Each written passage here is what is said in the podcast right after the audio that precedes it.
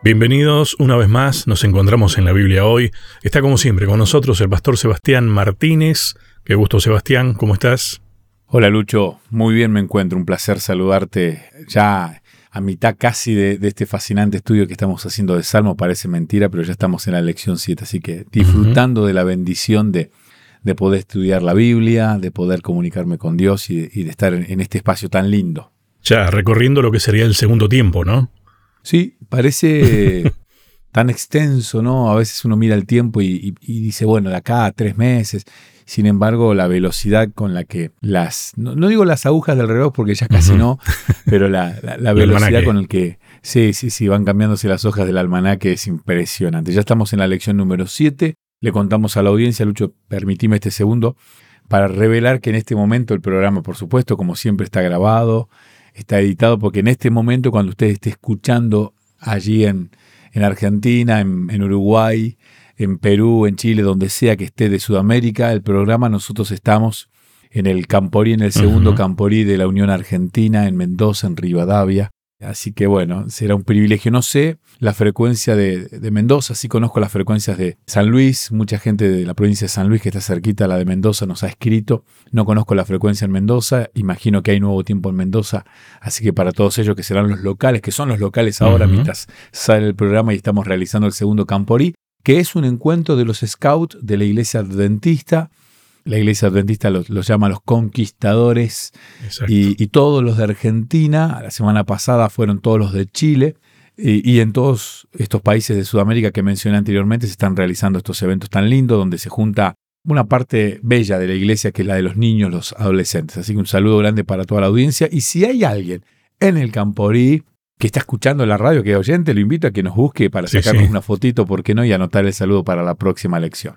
Te estaba por decir, seguramente con alguno te vas a encontrar y que te va a preguntar, ¿y pastor, cómo es que está acá? bueno, tema de esta semana, Sebastián.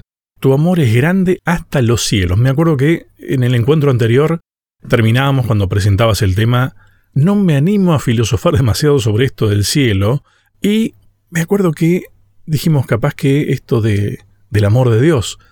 Es lo que podríamos llegar a entender como definición de cielo, porque ¿cómo definimos la extensión del cielo o el tiempo? No sé cómo definirlo. No, es una cosa para nosotros mente finita, es algo muy difícil.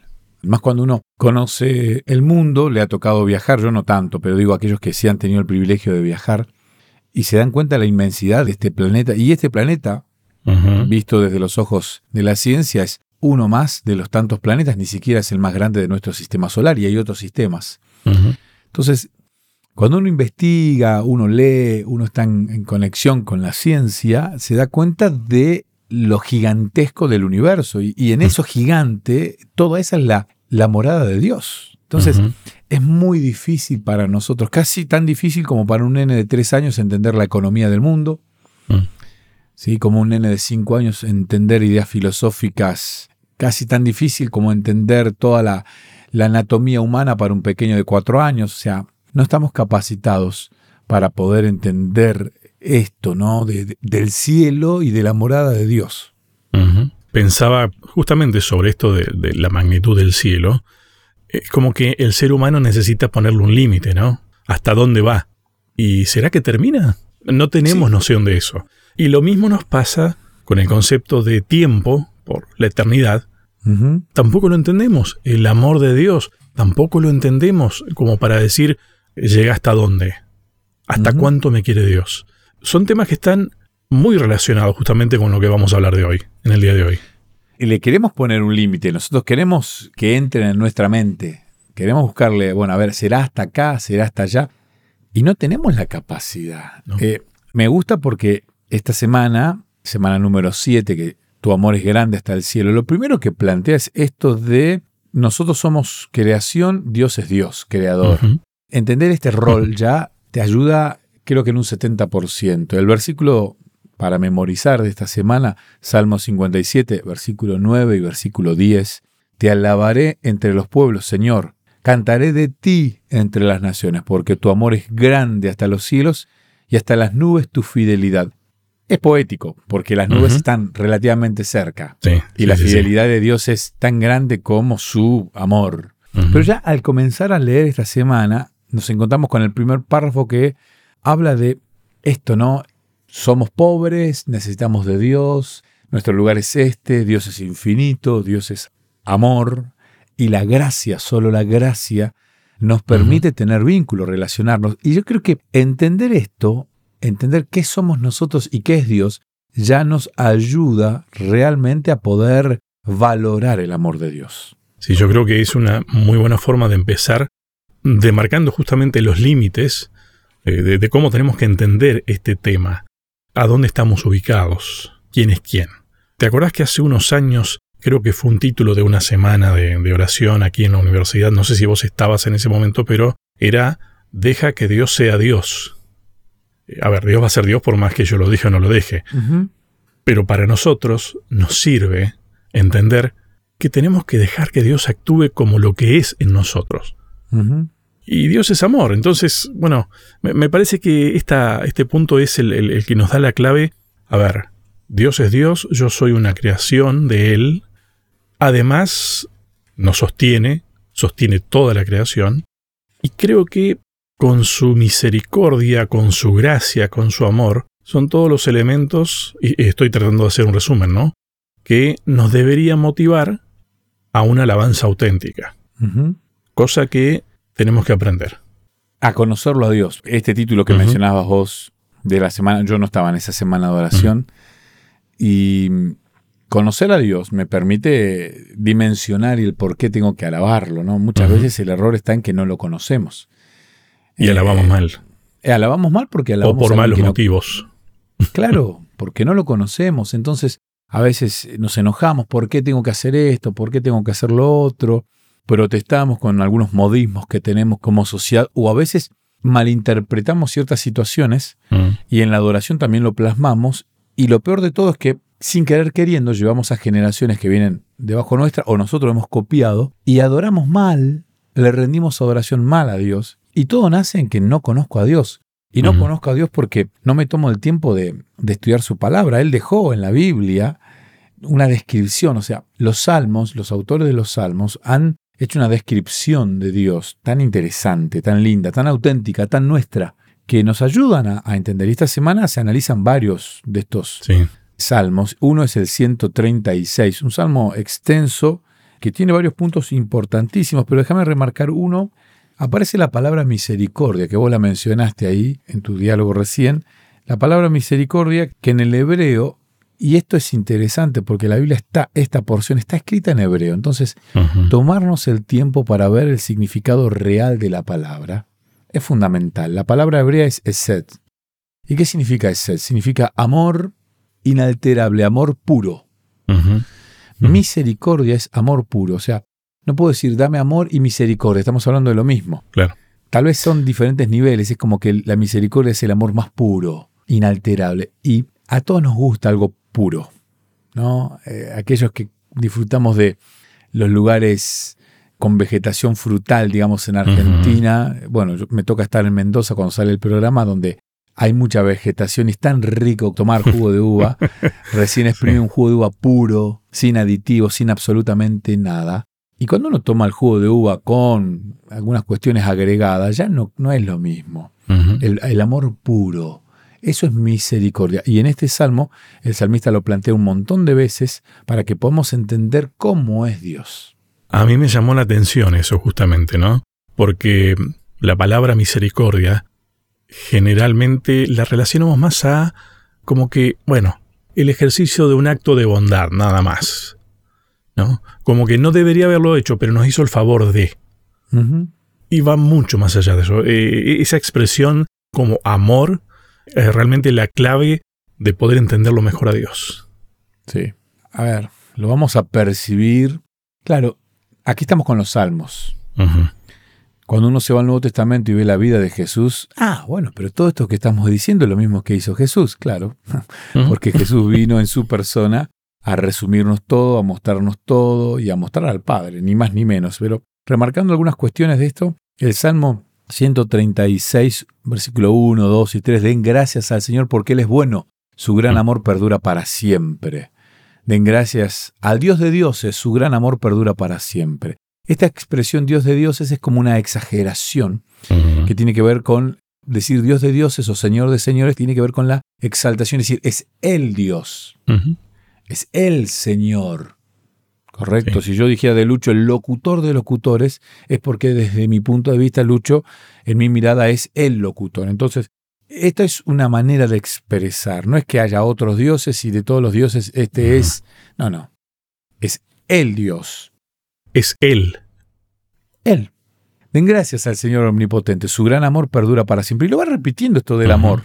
El amor que ahí es la palabra misericordia, ¿no? El amor inalterable. Al único que hace maravillas, su gran amor perdura para siempre. Al que con inteligencia hizo los cielos, su gran amor perdura para siempre. Y esto está escrito de una manera que el autor leía una frase y el, pue- el pueblo respondía. Y qué belleza que es hacer este ejercicio de la lectura con el pueblo acompañándola. Y tiene otro matiz, ¿no? Y él en este Salmo 136 va a repetir, va porciones de la historia Sí. del pueblo para ir remarcando por qué Dios es el Dios que dura para siempre. Eh, recién, Sebastián, eh, me decías que en este Salmo, el 136, se resalta la palabra misericordia, pero vos eh, no la mencionaste cuando decías que esa palabra se. es- esa forma que se adopta allí, que es una lectura antifonal, ¿no? En- vos hablabas de amor. Sí, te la voy a leer en la versión, eh, nueva versión internacional. El versículo 1. Den gracias al Señor porque Él es bueno. Su gran amor perdura para siempre. Y en la versión Reina Valera, que es tal vez la más conocida, la más usada, alabad a Jehová. Mm. O sea, ahí cambia, ¿no? Porque Él es bueno, porque para siempre es su misericordia. Cuando Él habla de misericordia, habla de amor que dura para siempre.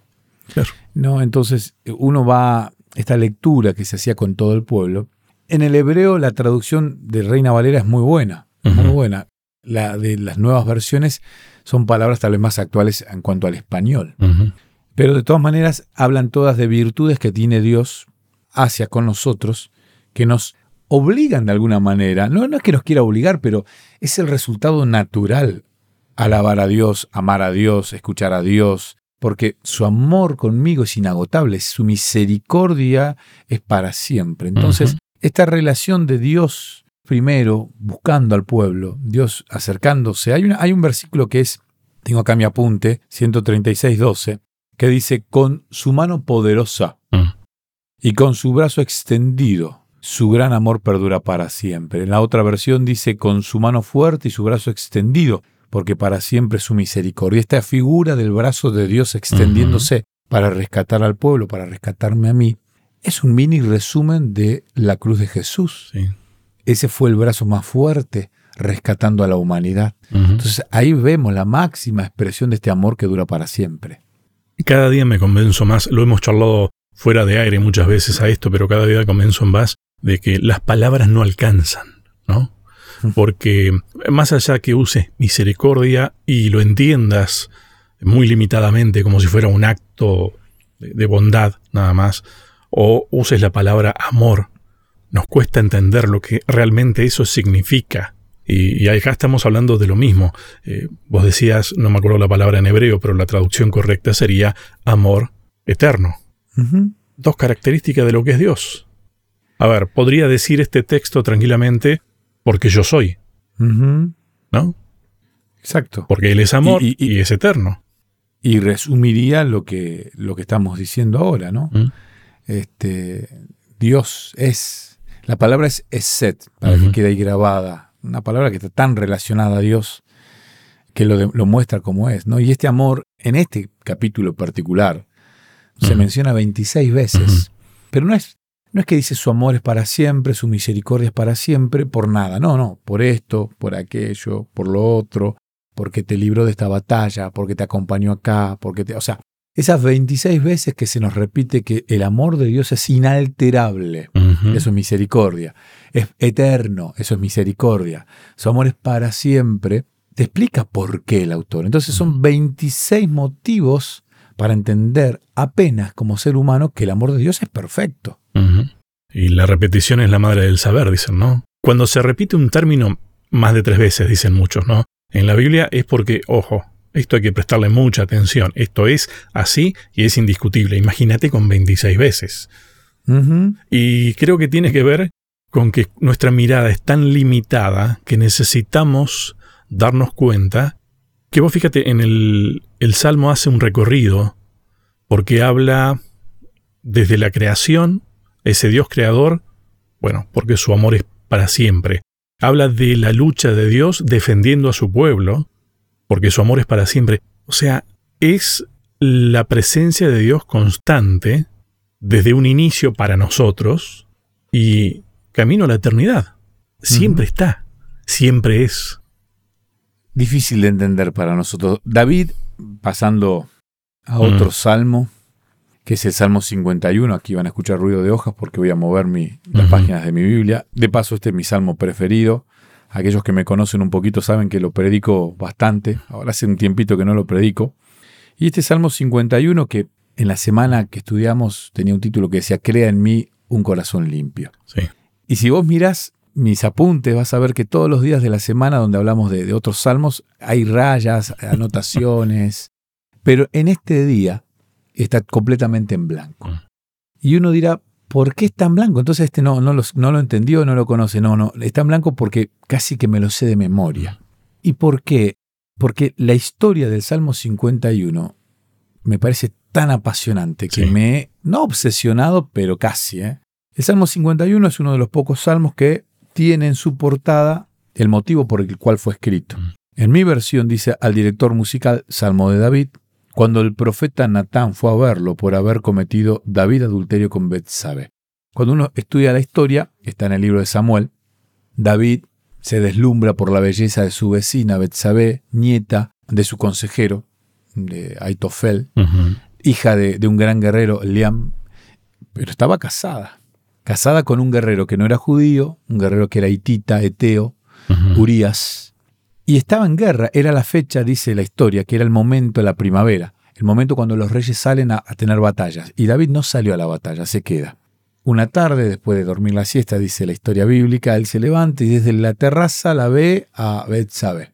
La manda a llamar, la seduce, tienen relaciones y ella queda embarazada. Cuando él entiende que ella estaba embarazada, comete el plan macabro de mandar a llamar, lo hace llamar por su general, a este guerrero Urias, engañado, le dice anda a tu casa, acostate con tu esposa, y el guerrero no, no, se va. El guerrero era fiel, el guerrero amaba a Dios, el guerrero era eh, Urias, ¿no? Era, el guerrero era, buen compañero, él se queda en las escaleras del palacio cuidando a los heridos. Y no va, y, David no lo puede doblegar, no lo puede vencer, digamos, le hace una nota y lo manda con esa nota de vuelta a la batalla. Y la nota decía, cuando él esté en la línea de la batalla, en la primera línea, ábranse todos, déjenlo solo para que lo maten. Joab, el general, no, no, entiende la nota, pero obedece. Y Urias muere.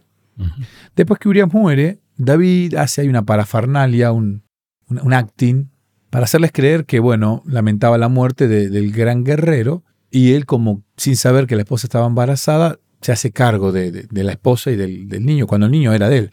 Ese bebé fallece, muere. Y en esa angustia es que el profeta Natán se acerca y le cuenta una historia. Le dice, había un, señor que tenía muchas ovejas y el vecino tenía una sola y bueno. Y un día vinieron invitados y este que tenía un montón de ovejas le saca la oveja al otro vecino que tenía una sola, la mata para darla de comer a los invitados. Y el rey David le dice, qué mal hombre, qué perverso, y el profeta Natán, que acá el profeta Natán, bueno, esto ya lo hemos estudiado con Lucho en, hace varios años, ¿no? El profeta Natán le dice, este sos vos, mi rey. Qué bárbaro cómo lo llegó el profeta Natán. En ese momento de angustia, cuando él reconoce la caída pecaminosa en su vida, cuando él reconoce absolutamente el pozo donde estaba, allí él escribe el Salmo 51, que dice, Ten compasión de mí, oh Dios, conforme a tu misericordia, a tu gran amor, a tu eset a tu inmensa bondad, borra mis transgresiones. Y dice, lávame de toda mi maldad y límpiame de mi pecado. Yo reconozco mis transgresiones y esto es importante. David, está bien, Natán lo estaba acusando, no le quedaba otra que reconocerlo. Eh, es una decisión. Sí, sí.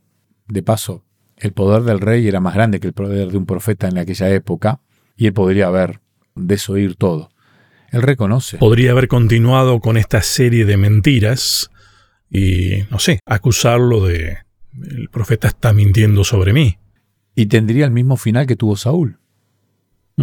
Porque Saúl también tuvo chance. Sí. Y sin embargo, no, no usó esta misericordia. Yo te estaba por decir justamente, yo- yo veo en esto la diferencia de la decisión que tomó David y la decisión que tomó Saúl. Saúl se mantuvo firme en su postura y no, no reconoció el error, no se arrepintió. David lo reconoció. Y la gravedad de los hechos de ambos es similar. Sí, sí, Hasta sí, me, sí. me atrevo a decir que pa- para mí la de David es, es peor. Yo creo que a muchos de nosotros ni la mitad de las cosas se nos ocurren por ahí, tal vez. La de David es, es terrible. Sin embargo, él, vamos al, al versículo que le da, le da sentido a- o título a, a- eh, al, al- al día de esta semana que leímos. Versículo 10 dice, crea en mí, oh Dios, un corazón limpio y renueva la firmeza de mi espíritu. Mm. Y acá me voy a detener un ratito porque la palabra crear, bueno, te voy a ser muy honesto, Lucho. Yo no leí este día, ese día no lo ujú. leí. Cuando lo encontré me dije gracias al autor por poner este capítulo y me fui a leerlo de vuelta, mis apuntes. No lo leí. Ahora que lo estoy mirando, me doy cuenta que dice lo que estoy diciendo. La palabra crear acá es el verbo baraj en, en hebreo. Este verbo baraj, que es crear, está en Génesis 1.1. Bereshit baraj Elohim. Aparece en, de las primeras palabras en la Biblia, porque dice en el principio creó. Baraj es crear desde la nada. No es, bueno, tengo esto, tengo aquello, tengo harina, tengo agua caliente, huevos, tengo esto y hago una torta. No, no, no. Acá es, no tengo nada y tengo el poder desde la nada misma hacer la torta. Ese poder, Baraj, solo lo tiene Dios. Entonces, lo que está diciéndole David es, vos sos el único que puede desde la nada crearme un corazón nuevo. Y ese es el mayor acto de misericordia que Dios tiene, porque desde la nada misma, con ese poder que solo Él tiene, porque solo Él es Dios, nos da la posibilidad, más allá del pecado que hayamos cometido, nos da la posibilidad de hacernos de nuevo, de crear de nuevo un corazón limpio. Y te sumo tal vez la mirada desde el lado de David, que es la que podemos tener nosotros. Ese reconocimiento, a ver, David reconoció que cometió errores, cometió pecados, se apartó de Dios. Pero también en esta expresión, cuando le dice, crea desde la nada un corazón nuevo, es que yo soy nada, dejé de ser, créame de nuevo. Impresionante, ¿no? A ver, la, la humildad a la que le llevó el reconocimiento. Exacto. Iba a decir la misma palabra, yo le iba a decir con la palabra grandeza, Mm. grandeza en el sentido de la humildad lo hace grande, aunque uno diga, ¿cómo grandeza y humildad? Es que la humildad, la grandeza de David de reconocerse nada. Sí. Y era el rey, y era un mimado de Dios, y él había visto la mano poderosa de Dios, sin embargo él dice, yo no soy nada, con este nada, haceme de nuevo. Y qué bueno que tengamos nosotros la misma posibilidad, aunque nuestro pecado no sea tan grave como el de David, o sea más grave que el de David, que Dios nos pueda crear nuevamente desde la nada. Bien. Pensaba recién con respecto a esta expresión, ¿no? Esta humildad de David, que desde la nada, ese reconocimiento de la grandeza de Dios, de la misericordia de Dios, del amor de Dios, y de que él era nada, y era nada porque estaba separado de Dios. A nosotros nos resulta más fácil, y volvemos un poco a esto de poner límites, ¿no? Establecer categorías de pecados. Pero el problema de David y el problema nuestro es estar separados de Dios. Eso es pecado. Después hay diferentes acciones pecaminosas. Eso ya, sí, tal vez se pueden catalogar, ¿no? Hacer un listadito se puede porque, bueno, a los fines de estudio, digo, ¿no? Pero en cuanto a la gravedad de la consecuencia que tiene, estar separado de Dios. Es tan simple como eso, y eso te transforma en nada. Por lo tanto, Dios te tiene que crear de esa nada. Así como fue al comienzo, cuando fue Bará. Es difícil de entender para nosotros esto, ¿no? Pero requiere, a ver, tal vez uno dice no hay nada ahí, hay algo. Es conocerlo a Dios. Sí. Y remarquemos, Lucho, y acá voy a mostrarle a los que están en YouTube mis, mis- mis marcadores. Tengo un montón de marcadores. Para el Día del Padre me, me suelen regalar cosas de, de librería porque me gusta marcar, subrayar. Vamos a subrayar esto, ¿no? De que desviarnos a penitas es pecado. Y, a ver, si vos te compras, hoy que se compra tanto por internet, si vos te compras algo por internet, pero le erras en un número de tu dirección, pusiste mal tu dirección, el producto no te llega. A ver, yo vivo en una calle, mi, mi dirección es Villegas, en Argentina, donde vivo, en Santa Rosa La Pampa, Villegas 585. Si yo le erro y no pongo 585 y pongo 595, 575, los vecinos que no me conocen, no me va a llegar. Y, el cartero que traiga, mi, le voy a errar en un número. Y si le pongo otro número en el final, y si le erro de calle, y si le erro de dirección completa, y si le erro de ciudad, y si le erro de país, cambié el país, en vez de ponerle Villegas 585 Argentina, le pongo Chile, si existiera, o, Uruguay. Entonces, errarle de continente, errarle de país, errarle de ciudad, errarle de calle, errarle de número, es lo mismo. Si le erré en un número o le erré de continente, en definitiva es lo mismo. Entonces, ahí es donde uno dice, bueno, pero mi pecado es le cambié el numerito de atrás nada más. Ah, no le erré de continente, tampoco asesiné a nadie, no maté a nadie, no cometí adulterio. Yo dije una mentirita, es apenita, te alejaste de Dios. Entonces, si vos le cambiás el número de atrás, el último número, tal vez vivís en una casa que tiene dos números, o uno, o, diez. O departamento del fondo. Eh, o el departamento. Dijiste que vivías en el departamento 7 y vivís en el departamento 5. No te va a llegar lo que compraste. Entonces, la exactitud es fundamental. Y acá, errarle por un nada es alejarse de Dios. Es tan grave como errarle. A ver, en realidad, Seba, el errarle es una consecuencia de estar alejado de Dios. Exacto. A nosotros nos, nos, hace falta analizarlo desde ese otro lado, pero en realidad erramos porque estamos alejados de Dios. Y ahí es donde Dios trabaja, porque ahí es donde quiere trabajar con el tema de la religión, el religare, el volver a estar relacionados. Y estamos tan alejados de Dios, por más que no hagamos hecho nada tan grave, estoy tratando de, que se entienda un poco, que nos cuesta, nos cuesta entender que Dios es el que se acerca, que Dios es el que hace el cambio en nuestro corazón. Y hasta tenemos que pedirle, a ver, Dios, dame ese granito de mostaza, esa fortaleza para pedirte que cambie. No, no sé qué va a pasar, cámbiame. Es lo que hizo David. Cuesta reconocer que no podemos ¿eh? y que no somos nosotros. Nos cuesta por esta sociedad que nos ha hecho creer que somos dioses. Mm. ¿No? Desde el comienzo vas a ser como Dios, dijo la serpiente. Y esa misma mentira, dicha a Eva en el jardín del Edén, es la que hoy sale por los medios, por las redes sociales, que se publica. O sea, compárate esta ropa y vas a ser casi un dios. Claro, nos cuesta por esto. Volvamos al comienzo, las primeras frases de, este episodio. Cuando yo no entiendo que yo soy criatura y Dios es Dios creador, ya ahí cambia absolutamente todo. No siento necesidad de Dios porque yo me creo Dios. Claro, cuando llegan estas situaciones donde me doy cuenta de mis límites y ahí me doy cuenta de la necesidad de Dios, el amor de Dios es inagotable, inalterable, perfecto, puro, se resume en misericordia, esa es la palabra. Y el Salmo 130 también habla de esto. Y el Salmo 130, que tiene dos temas principales, uno tiene que ver con el perdón, igual que lo que decía el Salmo 51. El Salmo 130 habla del perdón, sí, estoy en un abismo, estoy caído en un pozo, estoy allá alejado, lo voy a buscar aquí en mi Biblia. Siempre insisto, Biblia de papel. Tengo acá dos versiones digitales, pero estoy usando la Biblia de papel. El Salmo 130, que es un salmo cortito, apenas ocho versículos, dice, A ti, Señor, elevo mi clamor desde las profundidades del abismo, reconociendo, estoy en un abismo. Escucha, Señor, mi voz. Estén atentos tus oídos a mi voz suplicante. Si tú, Señor, tomaras en cuenta los pecados, ¿quién, Señor, sería declarado inocente?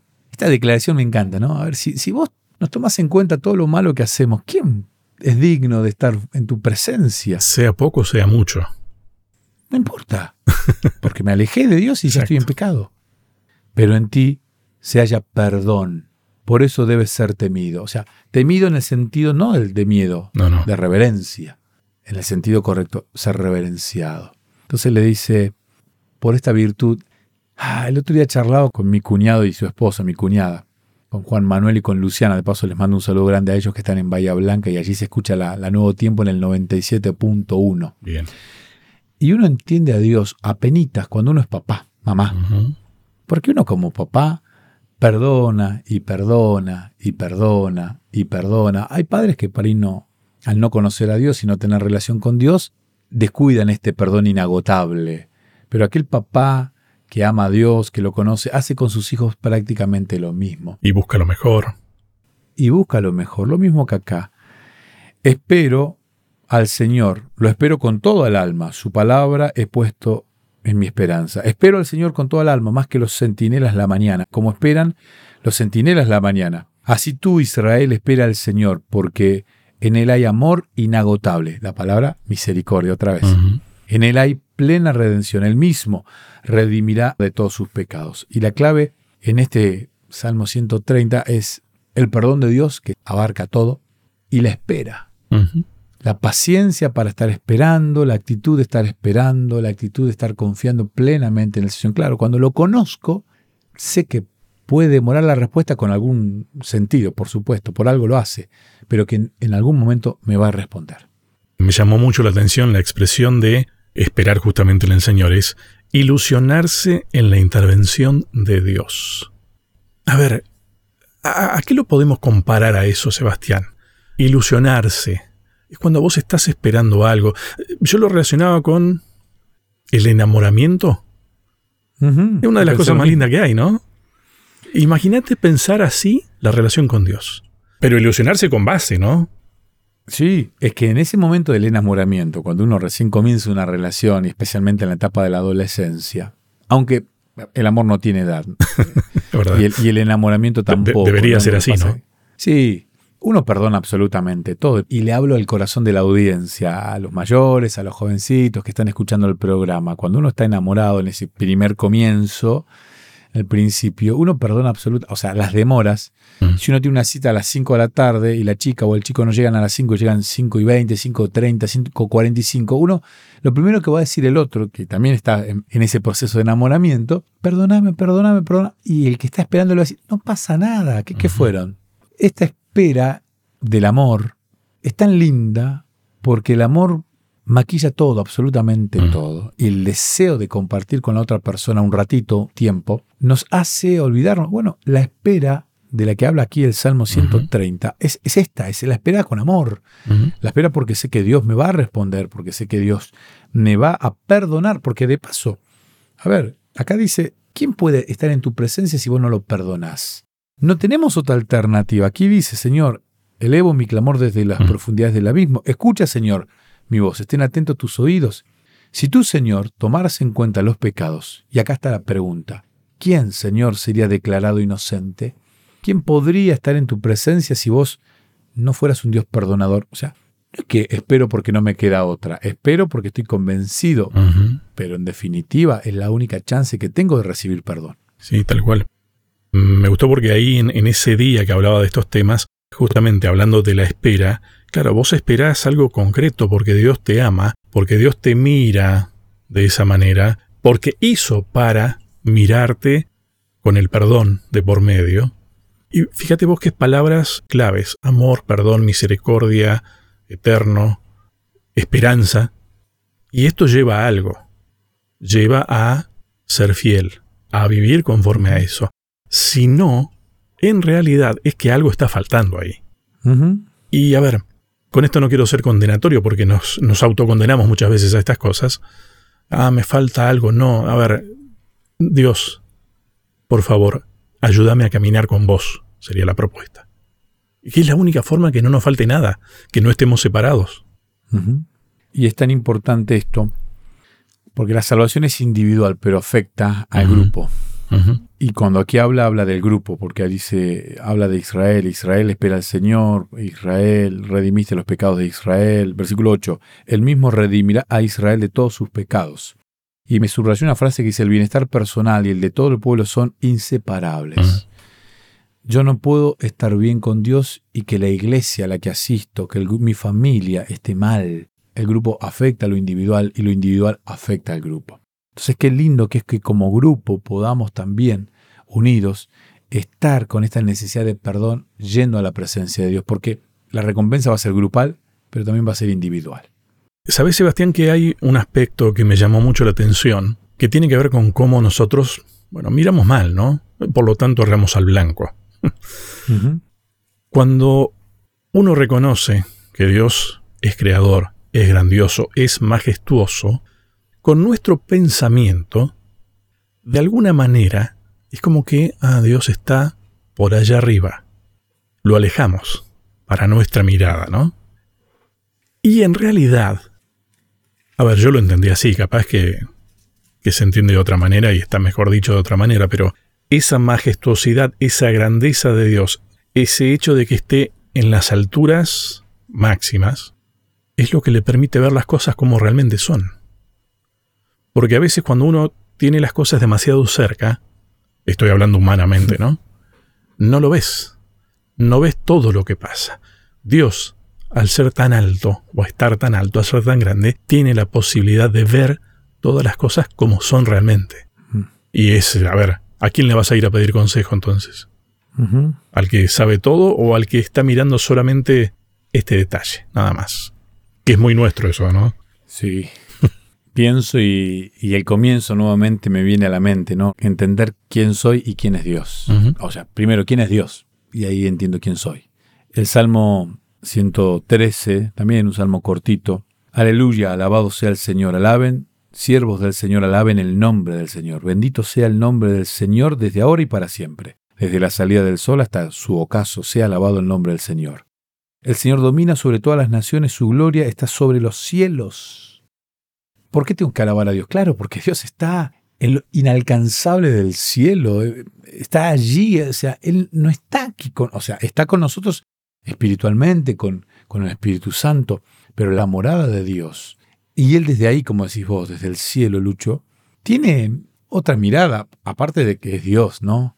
¿Y cómo no adorarlo? Cuando yo entiendo que, wow, Él está allá y yo acá, realmente es maravilloso. Y conocerlo a Dios, hay un libro dice, conocerlo a Dios es todo. Y claro, porque nadie que conoce a Dios puede rechazar el amor de Dios. Nadie. El que conoce a Dios no puede rechazar a Dios. Si alguna cosita en tu vida está fallando, es porque tal vez estemos con necesidad de conocerlo. Nadie es perfecto. Nunca terminamos de conocerlo. Es inagotable el amor de Dios. Pero en este camino de cada día ir conociendo un poquito más, nos vamos perfeccionando a nosotros al conocerlo cada vez más a Él cómo será el tema de la eternidad, ¿no? Porque es tema inagotable, o sea, es eterno el amor de Dios. Y nosotros estamos esperando a que en algún momento lo conozcamos completamente. Nunca lo vamos a terminar de conocer. No. Pero va a ser tema de estudio, va a ser tema de crecimiento segundo a segundo, de entendimiento.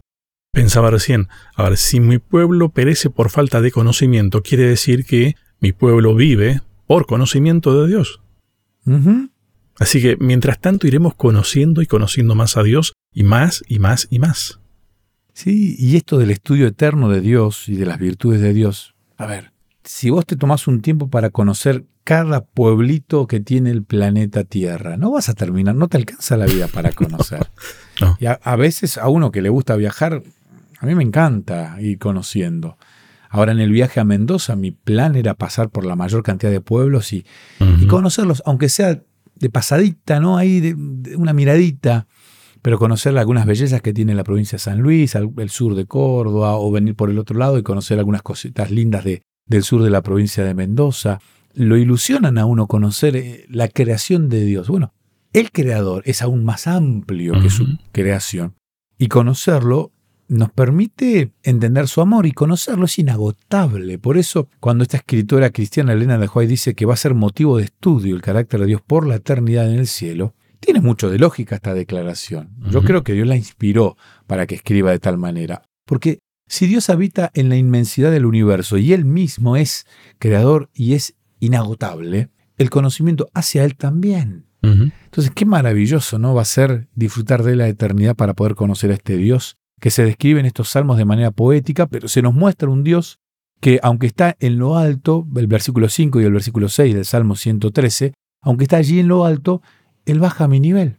Y esto a nosotros es muy difícil de entender, porque como Dios, estando allí arriba, en lo alto, va a bajar? ¿Quién como el Señor nuestro Dios, que tiene su trono en las alturas y se digna contemplar los cielos y la tierra? O sea, Él baja. Él viene hasta donde estoy yo. Él levanta del polvo al pobre y saca del muladar al necesitado. Los hace sentarse con príncipes, con los príncipes de su pueblo. A la mujer estéril le da un hogar y le concede la dicha de ser madre. Aleluya. Alabado sea el Señor. Interesante, ¿no? Mm. Dios supliendo las necesidades. Y eso me hace alabarlo y me hace confiar plenamente en Dios. Hablando de, de alabar y adorar, ¿no? Me, me anoté mm, eh, una expresión que me llamó mucho la atención. La adoración auténtica se construye sobre la admiración del carácter del amor de Dios, no sobre el temor al castigo. Ujú. Eh, qué necesidad que tenemos de admirarlo, a Dios. Entender, conocer.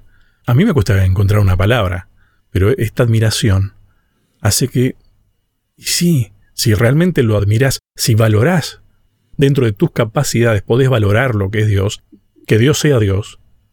Y sí, obviamente vas a alabarlo, vas a adorarlo, no, no, no hay chance. Si no, en realidad no lo estamos conociendo.